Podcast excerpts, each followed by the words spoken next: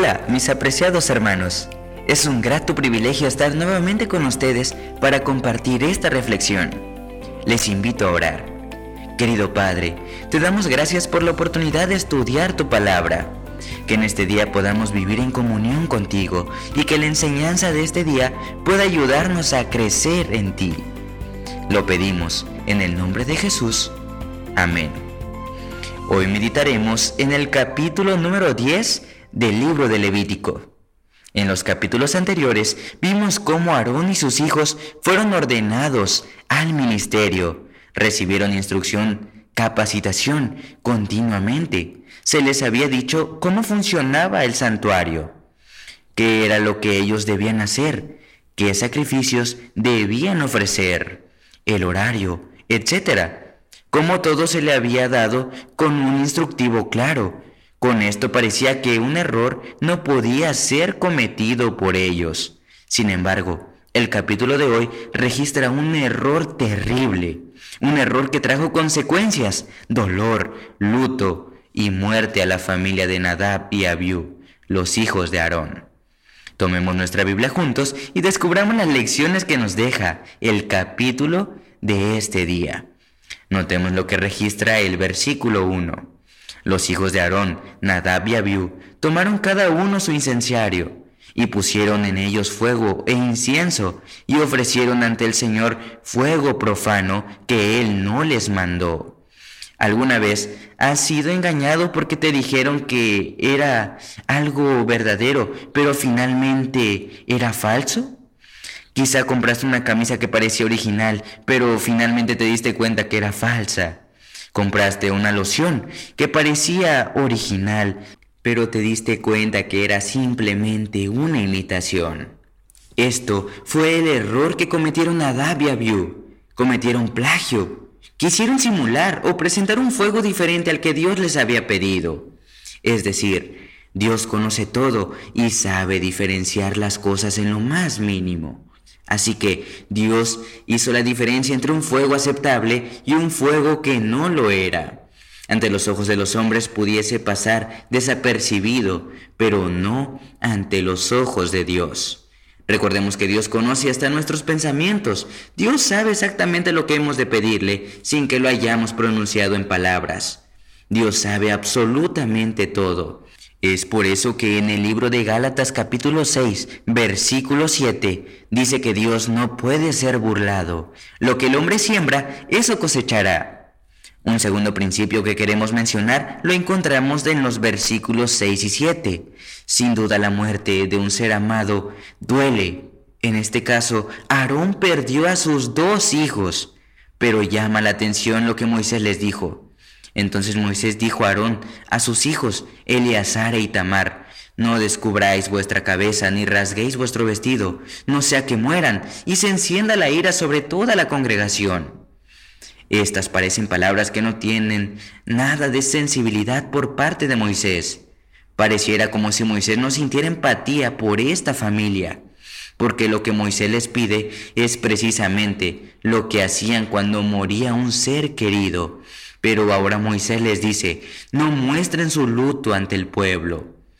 Recordemos que la muerte de Nadab y Abiú no había sido por un capricho divino, sencillamente había sido el fruto de las decisiones que ellos habían tomado. Por lo tanto, Moisés les pide que continúen de manera normal, porque la voluntad de Dios es santa y es buena, y aunque muchas veces es dolorosa, Déjame decirte que Dios sabe por qué permite las cosas y todo tiene un propósito.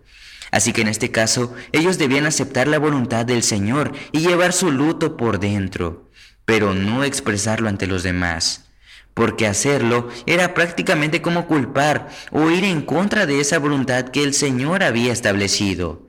Pero una vez más cabe recalcar que simplemente la muerte de Nadab y fue por una desobediencia. Recordemos que cuando hay un escrito, esta nuestra única opción es obedecer.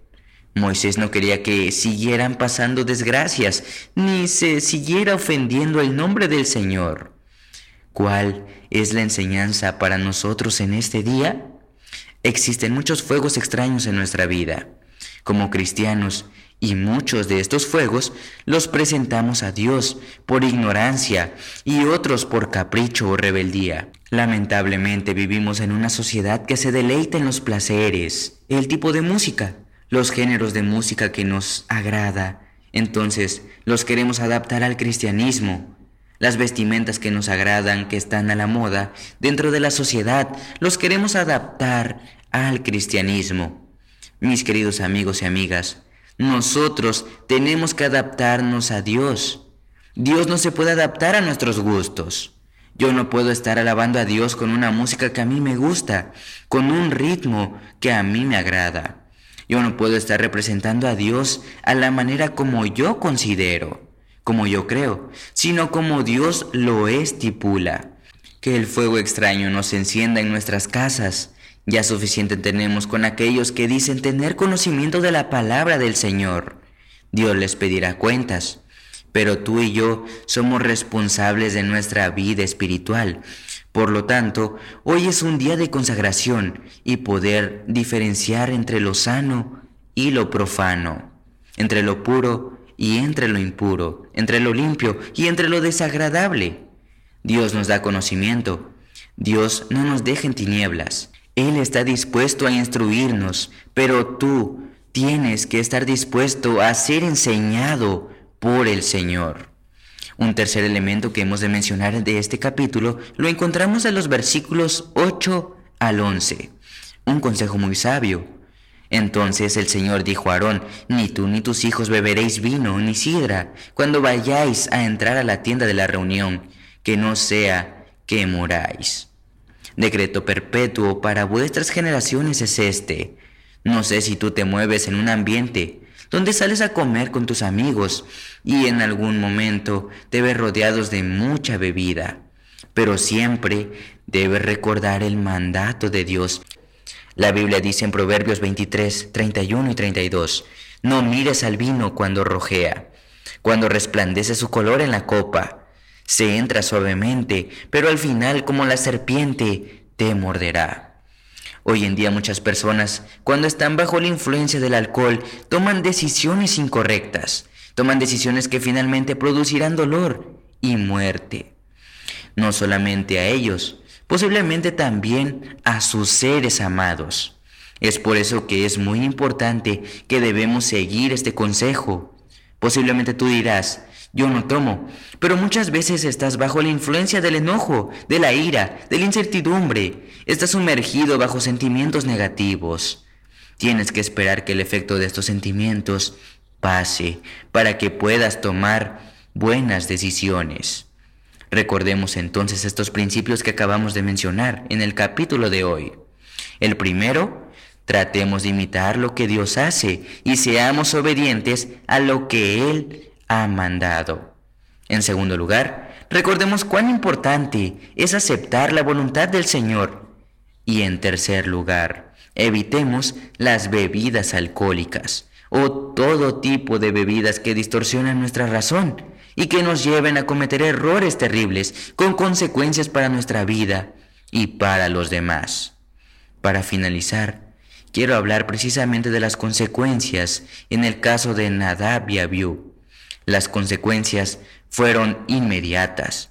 Ofrecieron fuego extraño al Señor y murieron instantáneamente. Pero sabes, es posible que muchos de nosotros hoy estemos también ofreciendo fuego extraño al Señor. Es decir, actuando de la manera que Dios no quiere. Toda acción que nosotros realicemos y que no va de acuerdo a la voluntad del Señor tendrá consecuencias inmediatas o consecuencias futuras pero siempre tendremos consecuencias de nuestras malas acciones. Es por eso que hoy debemos decidir abandonar cualquier camino incorrecto, tomar buenas decisiones y abandonar cualquier pecado que nos aleja de Dios.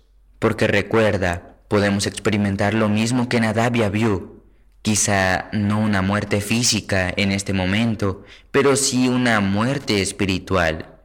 Por lo tanto, ten la plena seguridad que es preciso y necesario que tú y yo tomemos buenas decisiones y nos apartemos de los malos caminos antes que sea demasiado tarde. ¿Qué te parece si le pides al Señor en oración que te ayude a que esto sea una realidad en tu vida? Inclina tu rostro, vamos a orar. Padre, en esta hora queremos pedirte sabiduría para tomar las decisiones correctas. Posiblemente muchos de nosotros estemos yendo por caminos que nos parecen rectos, pero su final es un camino de muerte. Gracias porque hoy nos adviertes a través de la experiencia de Nadab y Abiud, a que tenemos que tomar decisiones que honren tu nombre. Ayúdanos para tener en el futuro no consecuencias malas, sino bendiciones para nuestra vida. Que podamos respetar tu voluntad y que siempre sometamos nuestra vida a un escrito está. Ser obedientes y no ofrecer fuego extraño ante tu presencia. Ayúdanos, por favor, apártanos de los malos caminos. En el nombre de Jesús te lo pedimos. Amén.